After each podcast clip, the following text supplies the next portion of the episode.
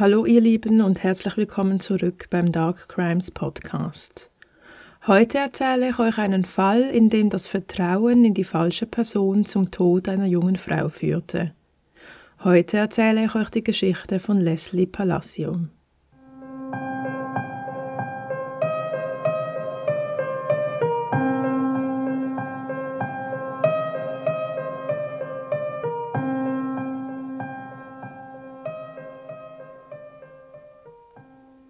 Leslie Palacio wurde am 5. Mai 1998 geboren. Sie war die zweitälteste von fünf Töchtern und lebte mit ihrer Familie in Las Vegas. Während ihre Mutter als Reinigungsangestellte in einem Hotel arbeitete, übernahm Leslie die Mutterrolle für ihre Geschwister. Sie war stets besorgt um das Wohl ihrer Familie und fürsorglich gegenüber ihren jüngeren Geschwistern. Sie unterstützte ihre Mutter im Haushalt, kochte für alle gab Acht, dass die Geschwister auch dann gut versorgt waren, wenn sie selbst ihrer Ausbildung nachging und ihre Mutter am Arbeiten war. Regelmäßig rief sie dann zu Hause an, um sich zu erkundigen, ob die jüngeren Geschwister gegessen hatten und es ihnen gut ging. Mit ihrer älteren Schwester hatte Leslie ebenfalls ein sehr enges Verhältnis. Die beiden waren nicht nur Schwestern, sondern beste Freundinnen. In ihrer Kindheit teilten sie ihre Geheimnisse miteinander und als sie älter wurden, waren sie immer füreinander da. Es verging kein Tag, an dem die beiden nicht unzählige Textnachrichten miteinander austauschten und in ständigem Kontakt zueinander standen.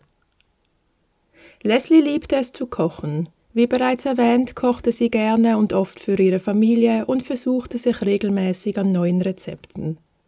Ich kümmere mich darum, sagte sie ihrer Mutter immer dann, wenn diese nach einer anstrengenden Schicht nach Hause kam und kochen wollte. Sanft, aber bestimmt verbannte Leslie ihre Mutter dann aus der Küche und kümmerte sich selbst um das Abendessen, während sie ihrer Mutter eine Pause auferlegte. Im Jahr 2020 war Leslie in der Ausbildung zur Phleboptomistin und sie war glücklich. Sie war ehrgeizig und träumte davon, später ihre Familie mit einem guten Einkommen unterstützen zu können. Leslies Mutter arbeitete als Reinigungskraft in einem Hotel. Als die Pandemie losging, wurde sie jedoch bald beurlaubt.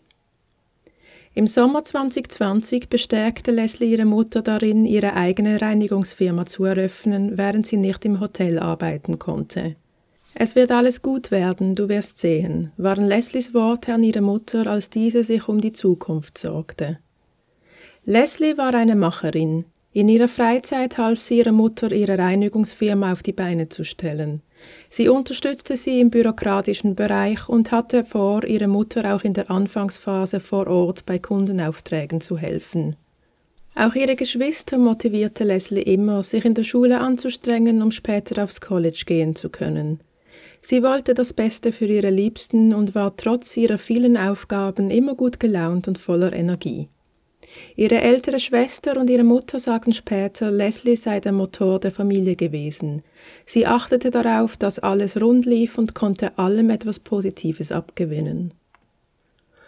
Ohne Zweifel stand sich die Familie sehr nah und Leslie war ein Energiebündel, wusste, was sie wollte und wohin ihr Leben führen sollte. Alles in allem führte die Familie ein glückliches Leben, doch das änderte sich in der Nacht vom 28. auf den 29. August 2020. An jenem Abend war Leslie zunächst zu Hause, als ein junger Mann namens Eric sie kontaktierte und fragte, ob sie Lust habe, mit ihm ins Casino zu gehen. Leslie sagte zu und verließ kurze Zeit später das Haus.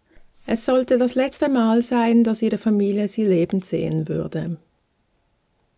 Der 25-jährige Eric und Leslie waren zusammen aufgewachsen. Ihre Eltern waren beste Freunde und so kannten sich die beiden schon praktisch ihr Leben lang. Erics Mutter war Leslies Patentante, was sicherlich auch aufzeigt, wie nah sich die Familien standen. Es war nicht ungewöhnlich, dass Leslie sich mit Eric verabredete und Leslies Mutter wusste, dass Eric auf ihre Leslie aufpassen würde, war er doch wie ein Bruder für sie. An jenem Abend machten sich die beiden also auf den Weg zum besagten Casino. Dort aßen sie zunächst etwas und begannen dann eine kleine Tour durch die Bars, wo sie unter anderem ein paar kurze tranken und den Abend zu genießen schienen. Um 4.40 Uhr morgens sendete Leslie ihrer älteren Schwester eine SMS, in der stand, sie müsse ihr unbedingt etwas erzählen. Leslies Schwester war noch wach oder wurde durch die SMS geweckt und wunderte sich, was Leslie damit meinen könnte. Sie antwortete ihr, was denn los sei, doch erhielt keine Antwort mehr. Sie erzählte später, dass sie zwar sah, dass Leslie immer wieder zum Zurückschreiben ansetzte, doch keine neue Nachricht versendete. Als Leslie ihr nicht mehr zurückschrieb, wunderte sich ihre ältere Schwester zwar darüber, aber entschloss sich dazu abzuwarten, bis Leslie wieder zu Hause war. Leslies Familie wurde unruhig, als Leslie am nächsten Morgen nicht zu Hause war, als alle wach wurden. Wenn sie auswärts übernachtete, informierte sie immer ihre Mutter oder ihre ältere Schwester über ihre Pläne, damit diese sich keine Sorgen machten. Ihr Handy war ausgeschaltet, was für sie auch sehr ungewöhnlich war. Leslie war bekannt dafür, dass sie zum einen immer ihr Handy bei sich hatte und darauf achtete, dass dieses auch genügend Akku hatte, zum anderen war sie immer mit ihrer größeren Schwester in Kontakt, wenn eine der beiden nicht zu Hause war. Dass Leslie nun also nicht nach Hause kam und nicht erreichbar war, ließ bei ihrer Familie sofort die Alarmglocken läuten. Als sie auch Eric nicht erreichen konnten, fackelten sie nicht lange und meldeten Leslie als vermisst. Da Leslie mit ihren 22 Jahren erwachsen war, gab die Polizei der Familie den Rat, sich nicht sofort Sorgen zu machen und abzuwarten. Leslie würde sicher wieder auftauchen oder hatte sich einfach ein paar Tage Auszeit gegönnt. Diese Reaktion bei vermissten Fällen kennen wir ja bereits aus vielen anderen Fällen. Allerdings frage ich mich in diesem Fall, wieso sie nicht zumindest in Betracht zogen, dass ein Unfall geschehen sein könnte und man die beiden einfach noch nicht gefunden hatte. Schließlich war nicht nur Leslie unauffindbar, sondern auch Eric. Leslies Familie war jedoch überzeugt, dass etwas mit Leslie geschehen sein musste. Zu sehr liebte sie ihre Mutter und ihre Schwestern, zu eng war sie mit ihrer Familie, zu sehr freute sie sich über ihren späteren Beruf und den Aufbau der Selbstständigkeit ihrer Mutter. Noch am gleichen Tag erstellten sie vermissten Flyer und verteilten diese in der Stadt.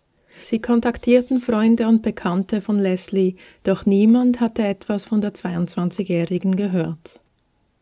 Erics Familie berichtete, auch sie hätten nichts von Eric gehört, seit er mit Leslie unterwegs gewesen war.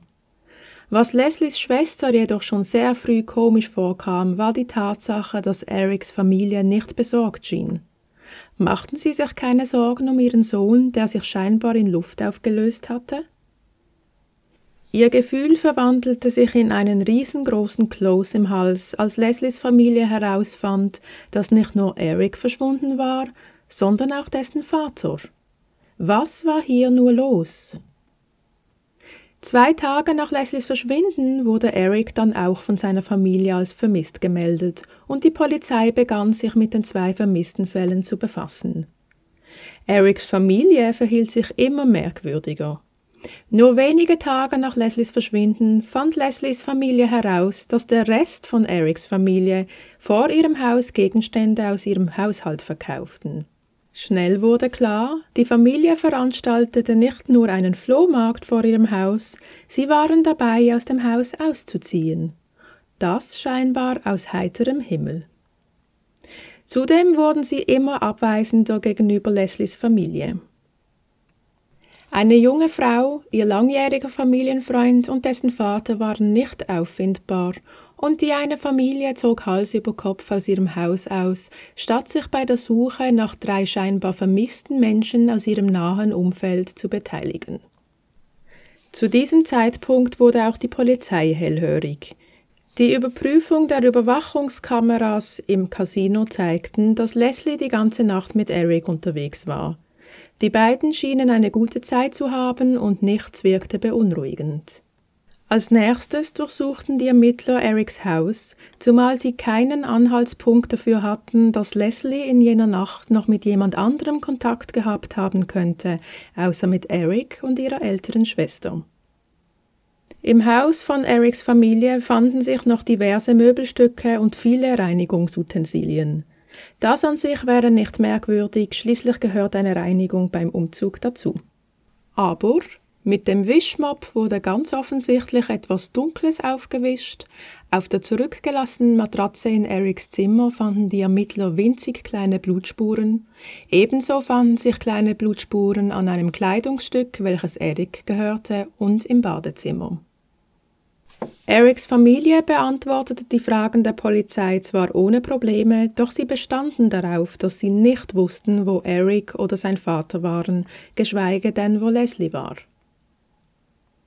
Die Ermittler beschlossen, in der Nachbarschaft von Erics Elternhaus von Tür zu Tür zu gehen, um herauszufinden, ob vielleicht einer der Nachbarn etwas Ungewöhnliches gesehen oder gehört hatte.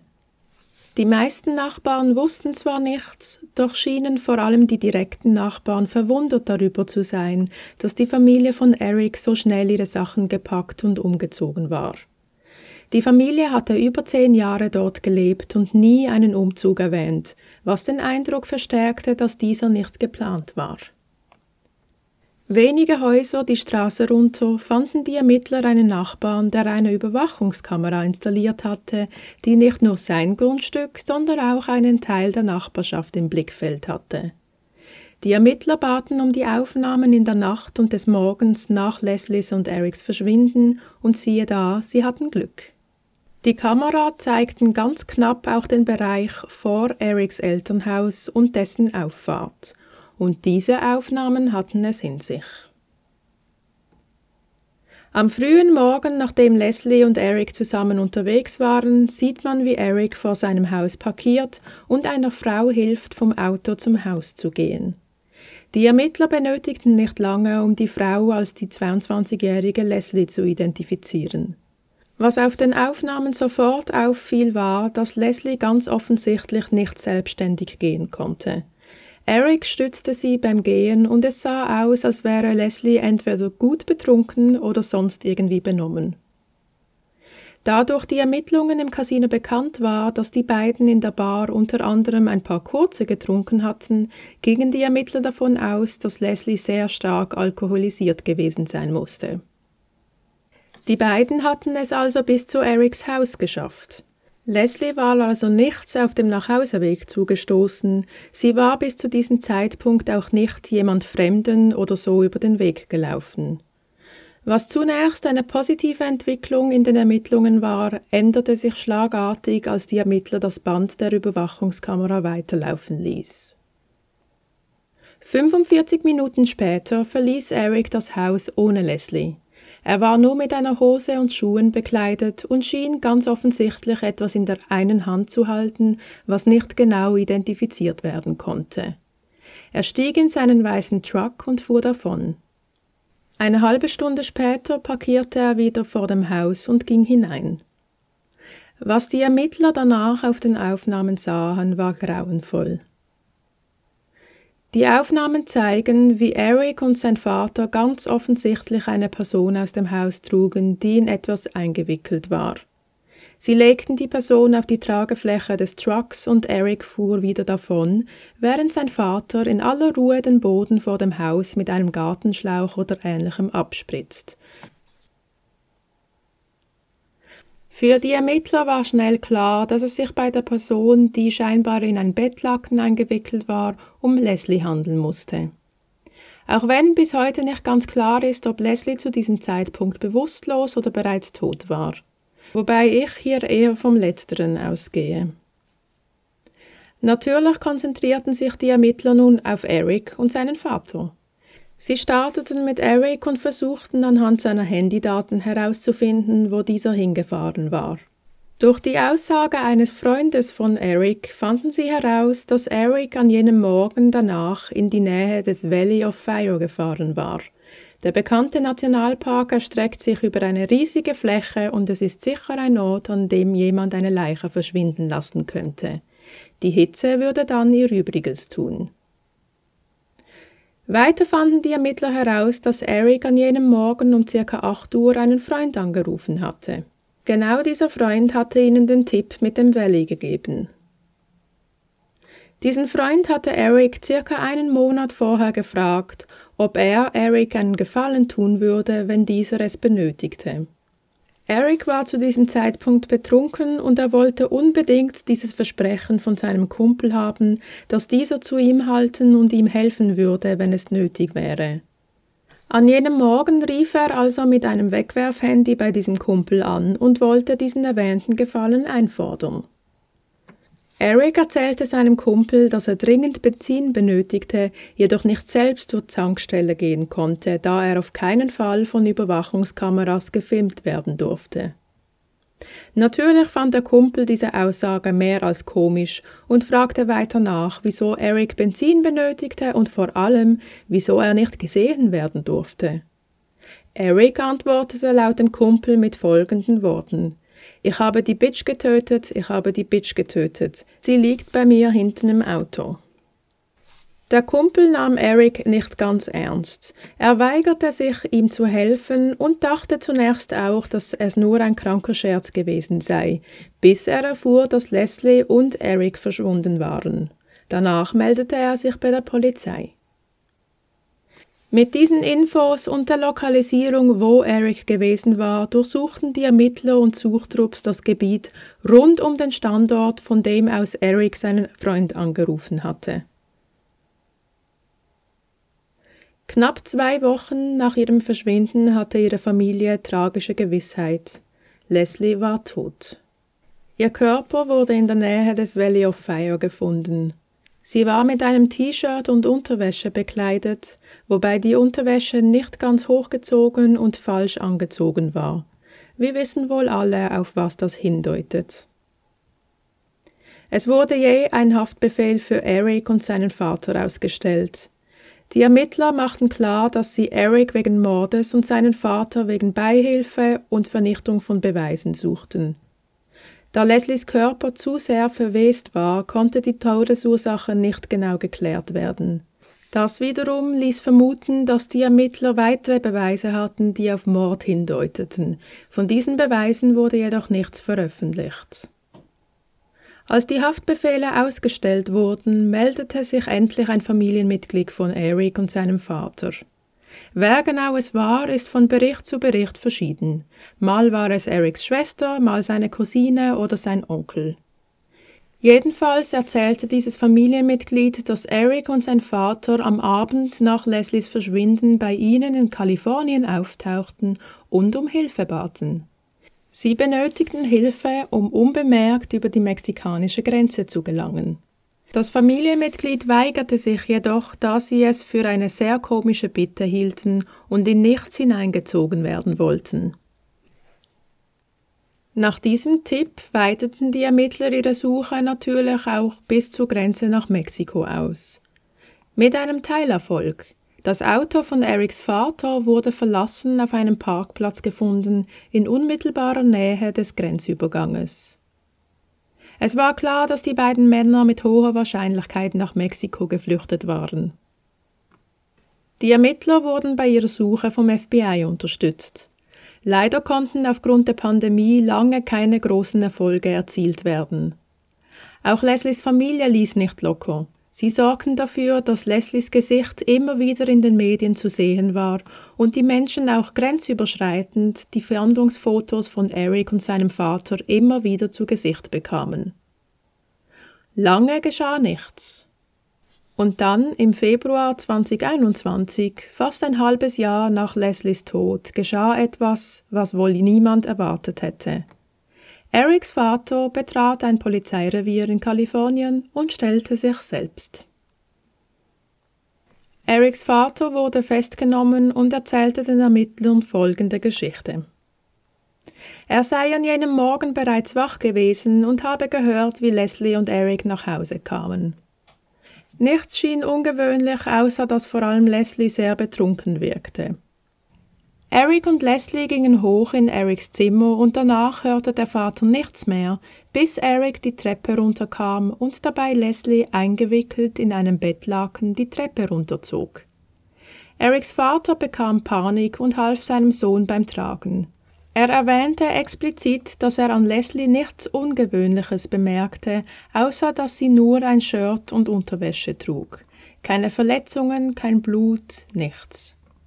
Sein Sohn habe ihm erzählt, Leslie habe eine Überdosis gehabt und er müsse sie nun loswerden. Nachdem sein Sohn weggefahren war, um Leslie, Zitat, loszuwerden, Zitat Ende, reinigte der Vater den Boden vor dem Haus, damit wollte er jedoch keine Beweise vernichten, sondern es war einfach eine Reaktion im Panikmodus. Dass Eric das Haus vorher bereits einmal allein verlassen hatte und erst 30 Minuten später wieder da war, von dem wollte der Vater nichts gewusst haben. Damit wir uns hier richtig verstehen. Er bekam zwar mit, dass die beiden nach Hause kamen, er hörte auch, wie Eric wieder die Treppe runterkam, aber den ersten Weggang von Eric allein sei komplett an ihm vorbeigegangen. Ja, klar. Da Eric beim ersten Mal etwas in der Hand hatte, das etwas größer war als seine Hand, jedoch nicht identifiziert werden konnte, gehen viele davon aus, dass er in diesen 30 Minuten Beweise verschwinden ließ. Ich schließe mich dieser Meinung an und ich denke auch, dass Erics Vater sich zwar gestellt hat, jedoch seinen Sohn weiterhin so gut wie möglich schützen will. Erics Vater wurde angeklagt unter anderem wegen Beihilfe zur Flucht und dem Vernichten von Beweisen. Ein paar Monate später wurde er zu zwei Jahren Haft verurteilt. Ja, ich weiß, das ist sehr, sehr wenig. Die Familie von Leslie ist auch nicht begeistert davon und prüft Schritte, um gegen dieses Urteil vorgehen zu können. Eric hingegen ist bis heute auf der Flucht. Man geht davon aus, dass er sich irgendwo in Mexiko versteckt hat. Sein Vater behauptet zwar, dass er nicht wisse, wo Eric sei, ich halte das jedoch für absoluten Blödsinn. Es bleibt zu hoffen, dass irgendjemand Eric ans Messer liefert oder sein Vater die Ermittler nach seiner Entlassung unbewusst zu Eric führen wird. Ich bezweifle, dass Eric sich jemals selbst stellen würde. Für Leslies Familie ist alles ein einziger Albtraum. Nicht nur, dass sie ihre geliebte Tochter und Schwester verloren haben, sie haben bis heute keine Ahnung, was in jener Nacht vorgefallen ist.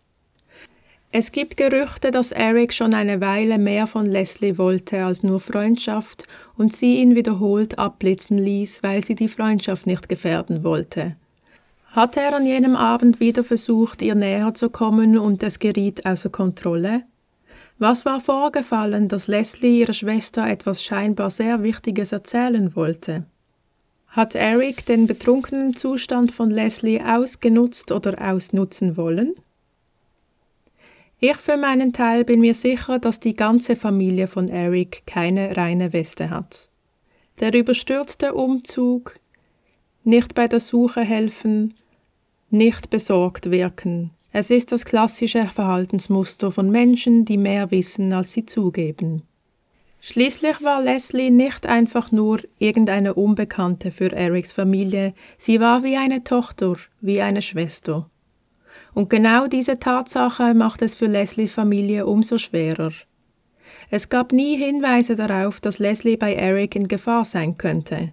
Im Gegenteil, ihre Mutter war immer beruhigt, wenn Leslie mit Eric unterwegs war, weil sie wusste, dass sie sich dann keine Sorgen machen musste und Leslie in guten Händen war. Neben der Trauer muss diese Art von Verrat und Enttäuschung unglaublich schmerzhaft sein. Ich wünsche der Familie Palacio, dass sie bald Antworten erhalten. Eric wird nach wie vor wegen Mordes gesucht. Das war die Geschichte von Leslie Palacio und ich werde euch informieren, wenn es hier Neuigkeiten oder im besten Fall eine Verhaftung gibt. Kanntet ihr diesen Fall und was sind eure Gedanken dazu? Was war in jener Nacht los? Schreib mir deine Meinung in die Kommentare und ich wünsche euch eine gute Zeit. Wir hören uns bald wieder. Bleibt sicher, bleibt achtsam und schaut nicht weg.